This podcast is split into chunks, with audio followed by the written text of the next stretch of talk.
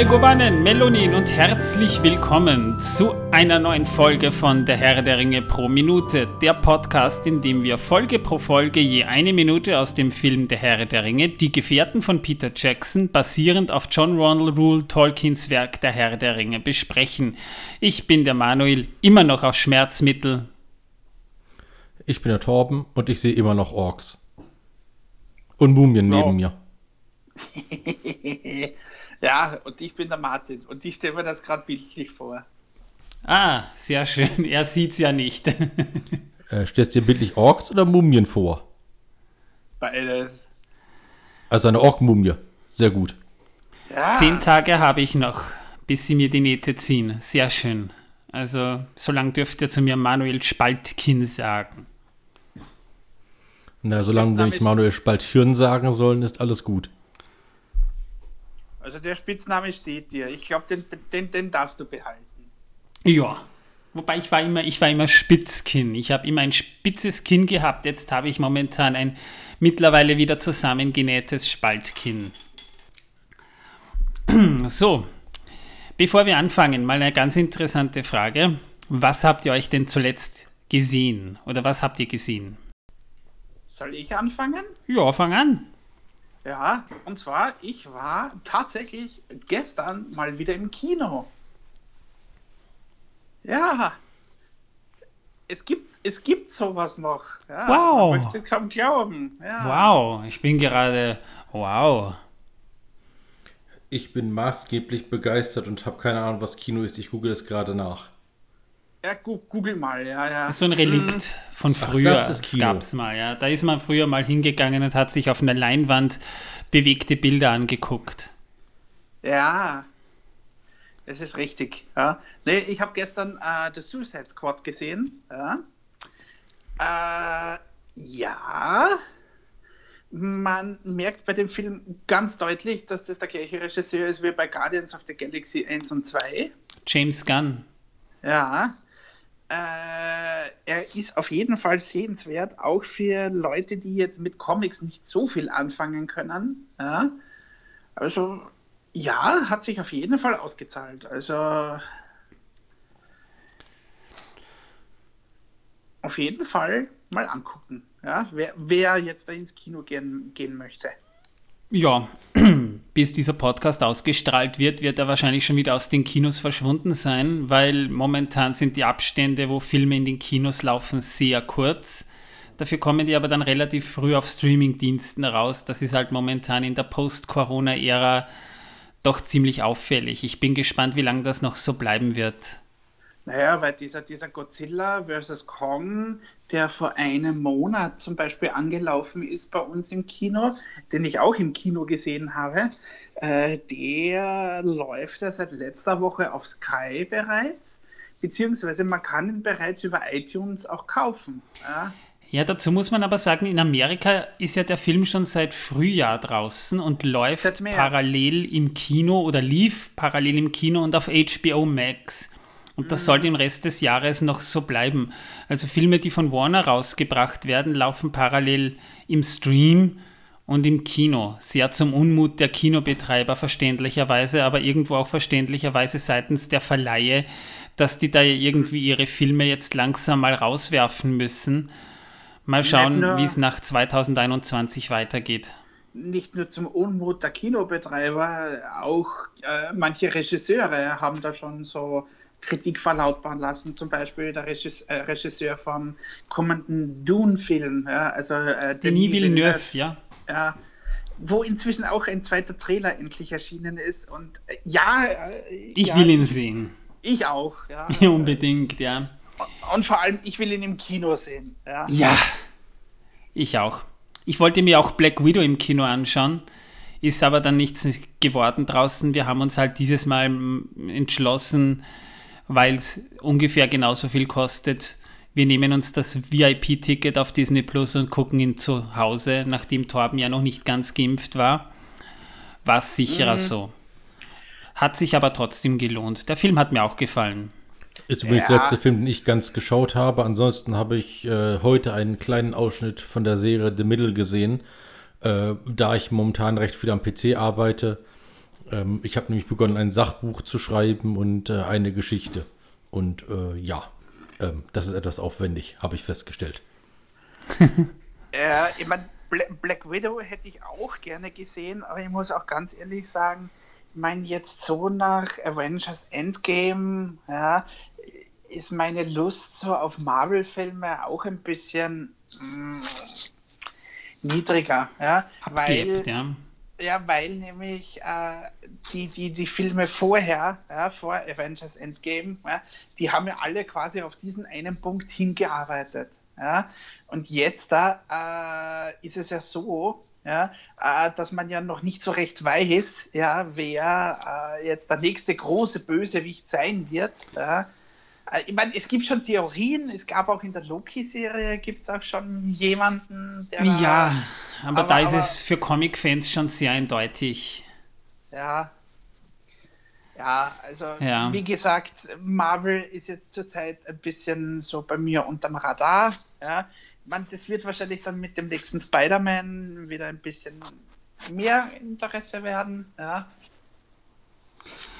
Ja, also ich habe mir gestern einen Film angeguckt, lang auf meiner Liste gestanden, aber es gibt Filme, die haben irrsinnig gute Bewertungen, aber die hebe ich mir auf für Momente, wo ich wirklich sagen kann, da bin ich jetzt so, so weit, dass ich mir den angucke.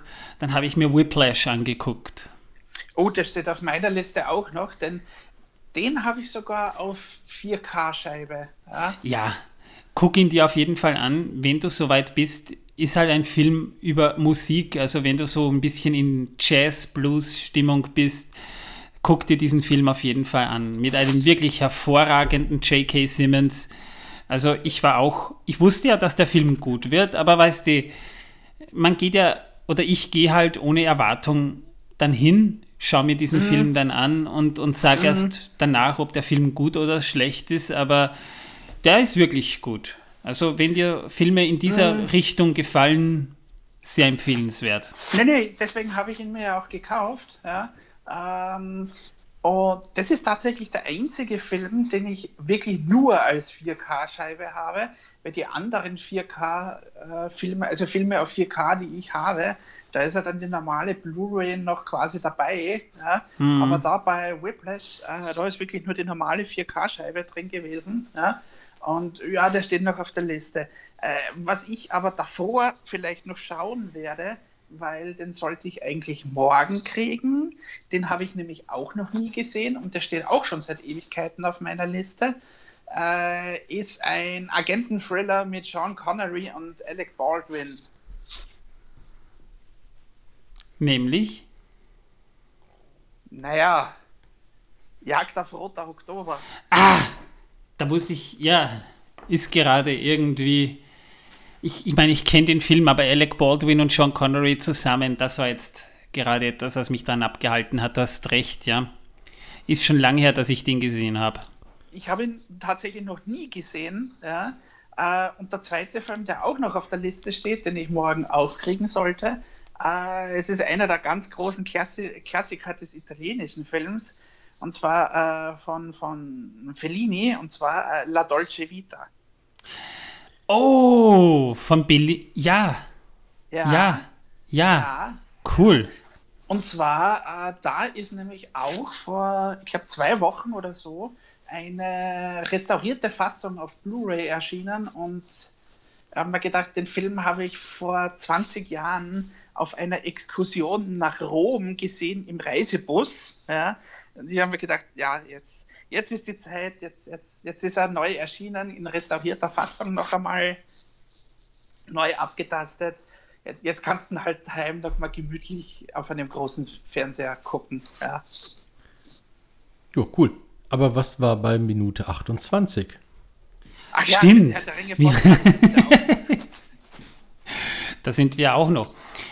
In Minute 28 haben wir eigentlich mal darüber gesprochen, dass Gandalf auch mal anders kann, dass er auch mal austicken kann, dass er auch mal zeigen kann, na so redet man mit mir aber nicht, gell? Und wir haben... Er hat, er hat Bilbo gezeigt, wo der Bartel den Most herhaut. Ja, da schaut er meinen Riesenbartel an. Also Hol den Most, Bilbo! Es ist wirklich sehr interessant, dass hier neben mir eine Mumie spricht. Ja, danke. Gerne. Ja, wenn ihr die letzte Folge gehört habt, wisst ihr, was das für ein Running Gag war. Falls nicht, hört euch an. Jedenfalls, was passiert jetzt in Minute 29? Also, Gandalf verliert quasi wieder seine Charisma-Superpowers, wird wieder normal, wird quasi von einer Sekunde auf der anderen von Badass wieder zum Nedass und meint zu Bilbo, ich will dir helfen. Woraufhin dann Bilbo einen Weinkrampf bekommt und Gandalf in die Arme fällt und Bilbo streichelt ihn so ein bisschen freundschaftlich, hoffentlich nur. Dann sehen sie sich in die Augen und Gandalf meint ruhig, all die Jahre waren wir Freunde, vertrau mir, so wie früher. Gib ihn auf! Ja, und äh, woraufhin dann Gandalf, äh, Bilbo beschließt, ja, gut, mache ich, super, holt sich Stock und seinen Umhang, will gerade außer Haus gehen und Gandalf sagt dann zu ihm, Bilbo, du hast ja den Ring immer noch in der Tasche. Woraufhin Bilbo dann den Ring aus seiner Tasche holt, er öffnet die Handfläche, starrt den Ring in seiner Handfläche an und ringt mit sich, diesen Ring endgültig loszuwerden. Ja, womit eigentlich Minute 29 jetzt auch schon endet. Gandalf sagte in dieser Szene auch etwas Interessantes, was auch also ein bisschen ein netter Rückblick auf den Hobbit ist. Er sagt ja, all die Jahre waren wir Freunde. Vertrau mir, so wie früher. Gandalf hat Bilbo schon des Öfteren aus der Patsche geholfen. Im Buch wird das sogar noch etwas deutlicher, weil Bilbo während dieses Dialogs dann auch zu Gandalf sagt, ja, gewiss, und ich verdanke dir einiges. Ja, und das ist ja richtig. Also wenn man sich mal den Hobbit anguckt oder durchliest, gibt es ja einige Szenen, wo Gandalf auch Bilbo und die Zwerge schon des Öfteren aus der Patsche geholfen haben also zu Beginn schon mal bei diesem Vorfall mit den Trollen, den wir später noch etwas genauer beleuchten werden, aber wir haben schon drüber gesprochen, weil ja auch Bilbo schon darüber gesprochen hat. Das heißt, Gandalf war nicht aktiv bei dieser Begebenheit dabei, aber er hat dann am Ende dann dort doch aktiv eingeschritten, was eher untypisch für Gandalf ist, indem er seine Stimme verstellt hat und die Trolle verwirrt hat und die dann zu streiten angefangen haben, bis die Sonne aufgegangen ist. Ja, und dann sind die Trolle versteinert. Also hat Gandalf da den Gefährten aus dem Hintergrund heraus dann auch schon aus der Patsche geholfen. Oder beim Angriff der Orks im Nebelgebirge, also kurz nachdem quasi Bilbo den Ring gewonnen hat. Da war ja die Sachlage damals die. Die waren im Nebelgebirge und haben in einer Höhle Zuflucht gesucht und da wurden sie von Orks überfallen und in ihre Stollen verschleppt. Und äh, die sind ja dann allesamt entkommen, quasi die Zwerge. Oh ja, da gab es ja in dem Hobbit-Film diese Gesangseinlage. Oh Gott, ja. oh ja, ich erinnere mich gerade dran. Wobei im Buch dieser Gesang ja auch vorkam, so ist es ja dann nicht. Ja, ja, das ist schon richtig. Ja, ist halt fraglich, wie man das werten möchte. Jedenfalls, als die dann eben alle entkommen sind, da hat ihnen ja auch Gandalf geholfen, nur Bilbo nicht, weil der war ja mit Gollum zugange. Die sind sich draußen aber wieder begegnet, nur dort wurden die ja dann eingekreist von einer Meute Warge, von Orks aus dem Nebelgebirge und auch da hat Gandalf die Adler gerufen und hat da eben auch wieder der Gruppe aus der Patsche geholfen. Danach haben sie sich ja getrennt, weil eben Gandalf ja seine Mission in Dol Guldur hatte.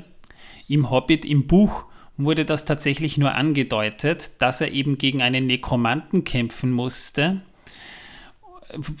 Ja, im Film ist das natürlich doch etwas weiter ausgeschmückt worden. Da ist auch mehr dazu erfunden worden. Kann man jetzt werten, wie man will. Aber während der Schlacht der fünf Heere kam dann Gandalf dann doch noch rechtzeitig und hat eben auch da so ein bisschen als Vermittler zwischen den Menschen, den Zwergen und den Elben geholfen. Woraufhin es ja dann auch zur Schlacht der fünf Heere kam. Das heißt, auch da hat Gandalf dann mehr oder weniger indirekt eingeschritten und auf seinem Weg zurück nach Hause hat Gandalf Bilbo noch ein Stück begleitet und unterstützt bei ihren Abenteuern auf dem Weg zu Hause, wo im Buch eigentlich immer nur angesprochen wurde, ja, sie haben noch Abenteuer erlebt, aber es wurde nie explizit darauf eingegangen, was Bilbo und Gandalf dann noch erlebt haben. Aber man kann davon ausgehen, dass auch da Gandalf Bilbo zur Seite gestanden hat. Und da kann man dann schon sagen, Bilbo hat, äh, Bilbo hat Gandalf wirklich einiges zu verdanken in dieser Zeit. Und das hat Gandalf auch nach den Ereignissen im Hobbit aufgrund der Geschehnisse mit dem Ring nie ganz aufgegeben. Das heißt, er hat Bilbo in den Jahren danach auch immer wieder beschützt, um ein Auge auf Bilbo zu haben, aber eben auch auf den Ring, weil er ja, wie wir in der letzten Folge schon gehört haben, schon vermutet hat, dass der eine Ring in Bilbos Besitz übergegangen ist. Ja, und von dieser Analyse jetzt mal weg, wieder zurück zu Film Facts. Peter Jackson der ja irrsinnig verliebt in dieses Beutels End Set war und sehr viel Zeit darin naturgemäß als Regisseur auch verbracht hat, äh, der hat das ganze Set gekauft. Zumindest eines dieser beiden, nämlich das in Menschengröße. Nein, in Hobbitgröße, sorry. Er hat es in Hobbitgröße erstanden, weil natürlich werden Requisiten wenn sie nicht mehr gebraucht werden, nicht unbedingt immer einfach eingelagert, sondern sie werden eben auch verschrottet oder versteigert oder sonstiges. Aber von Beutelsend wollte das Peter Jackson nicht und hat mit seinem eigenen Geld das Beutelsend Set gekauft. Im Nachhinein auch eine super Entscheidung gewesen, denn anhand dieses Sets, das eben in einer Größe noch vorhanden war, konnte dann auch das Set 1 zu 1 für den Hobbit wieder nachgebaut werden. Und Peter Jackson besitzt es auch immer noch. Noch ein interessanter Fakt ist, dass dieses Beutelsend-Set von innen komplett gebaut wurde. Also wir haben da auch tatsächlich Räume wie Badezimmer, Speisekammer, eben nach den Entwürfen von Alan Lee und John Howe. Aber die wurden für den Film nie verwendet, wurden aber trotzdem gebaut, weil man ja nicht weiß, vielleicht finden sie ja doch noch Verwendung aber dort wurde dann am Endeffekt nie gedreht. Mit anderen Worten, es gibt tatsächlich ein komplettes Beutelsend mit Räumen, die im Film gar nicht vorkommen. Ich finde das schon ziemlich cool. Und zeigt halt wieder die Detailverliebtheit der Filmemacher. Ja, vor allem dafür hat man dann keine Kosten und Mühen gescheut, wobei man das aber auch damals was auch aufgrund dessen, dass Neuseeland ein recht billiger, günstiger Drehort war und sehr viel regional gemacht wurde, nicht mal so teuer, als wenn man das in Hollywood hätte gemacht. Was ich persönlich ganz einfach nur sehr interessant finde. Denn wir wären mit diesem Podcast, mit dieser Episode jetzt sogar schon durch. Mehr gibt es zu dieser Minute jetzt eigentlich nicht zu sagen. Ja, die Folgen werden immer kürzer. Also es liegt daran, dass wir jetzt noch nicht über Kartoffeln debattiert haben. Nö, Ach. aber... Ja, stimmt. Das, das, das, Wort Kartoffeln fiel, fiel, in der letzten Folge überhaupt nie. Ja, nein, nein, aber es hatte Gründe, weil ich habe vor ein paar Tagen, also genau genommen vor zwei Tagen, äh, Kartoffelbrei mit äh, Zwiebeln und Tunke gegessen. Natürlich selbst gemacht. Mit Tunke, also da merkt Tunke, man wieder, er ist ein typischer Deutscher. Ja, ja. Na, never mind, whatever. In der nächsten Folge reden wir mal über Musik, weil in dieser Szene und vor allem auch in den kommenden Szenen Musik sehr interessant wird. Also in welche Richtung sich jetzt dann langsam aber sicher das Auenland-Thema bewegt und tatsächlich auch die Poems, die Tolkien geschrieben hat, die wurden ja teilweise als Lied für den Film vertont. Es klingt jetzt etwas trocken, aber es wird ja auch noch über ein paar andere Sachen gesprochen, die ich jetzt hier aber noch nicht vorwegnehmen will. Ich für meinen Teil bin hier jetzt erstmal raus. Alles Gute, bis zum nächsten Mal, liebe Zuhörer. Ciao. Tschüss und bis demnächst.